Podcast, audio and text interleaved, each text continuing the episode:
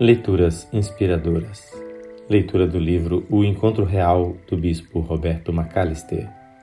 Capítulo 6 O Encontro Silencioso. Segunda parte. O Silêncio de Deus.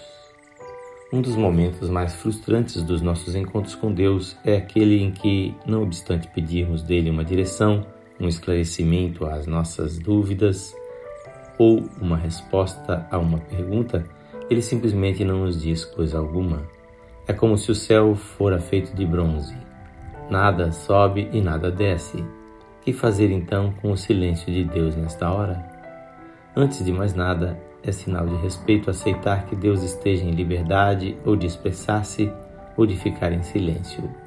A oração não o obriga a responder ou agir, mesmo sendo feita com muita fé e no nome de Jesus.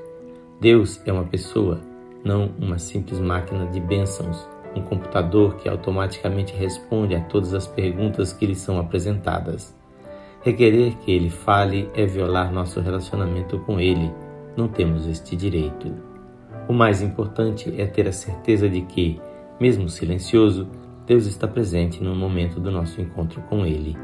Assim como o sol continua lá, não obstante escuras nuvens ofuscando a sua luz, Deus também sem dizer uma palavra sequer em resposta ao nosso apelo e clamor, está ainda aqui, bem presente ao nosso lado. Desconhecer este fato é perder totalmente a dinâmica de comunhão com Ele. Quando, através do profeta Moisés, Deus estava para entregar sua lei ao povo de Israel, ele o chamou a subir ao Monte Sinai e ouvir a sua voz. Durante seis dias e seis noites ele aguardava, sem uma única palavra do Senhor. 140 horas de silêncio e lembre-se de que aquele encontro foi iniciado não por Moisés, mas pelo próprio Senhor. Por que não lhe terá Deus falado no primeiro dia? Por que tardou seis dias? Nós desconhecemos a razão. Hoje, porém, séculos após aquele fato, que importa a demora de Deus de seis dias? Em se tratando de mensagem de tal importância, que diferença faz resposta ao primeiro ou ao sétimo dia? Não há como destrinçar os emaranhados, mas ainda assim sábios desígnios de Deus. As razões de permanecer ele silencioso ante nossos mais veementes apelos é um enigma. Elas permanecerão ocultas no próprio mistério da sua soberana vontade e propósitos. Por outro lado, um pedido que aparentemente não obteve resposta já foi respondido.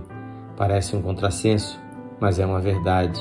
O não de Deus, embora não seja o que pedimos e esperamos, é ainda assim uma resposta. Agora conheço em parte, disse Paulo em 1 Coríntios 13, 12. Não compete a nós saber de tudo, conhecer todos os mistérios, entender todas as razões.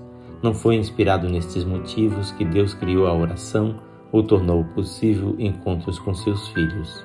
Deixando de parte o assunto de pedidos não respondidos, consideramos em outros termos o silêncio de Deus. Estamos pensando na hora devocional, quando se nos torna difícil, quase impossível, um reconhecimento de que Deus está perto. Por semelhante experiência têm passado todos os que fazem encontros com Ele. Aquela aridez, aquela ausência estranha que nos traz ansiosos e tensos. Será talvez porque seu encontro espera o que não deve, isto é, uma emoção ou sensação da presença de Deus?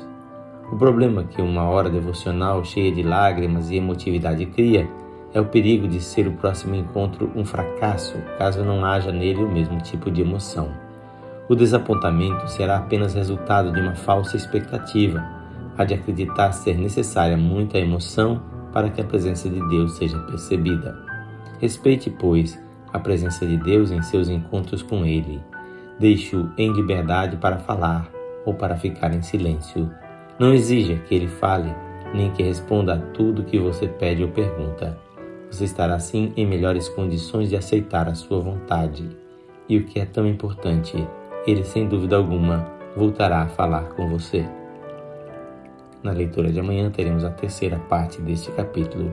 Quem faz esta leitura é seu amigo Pastor Edson Grando. Que o Senhor Jesus abençoe ricamente a sua vida.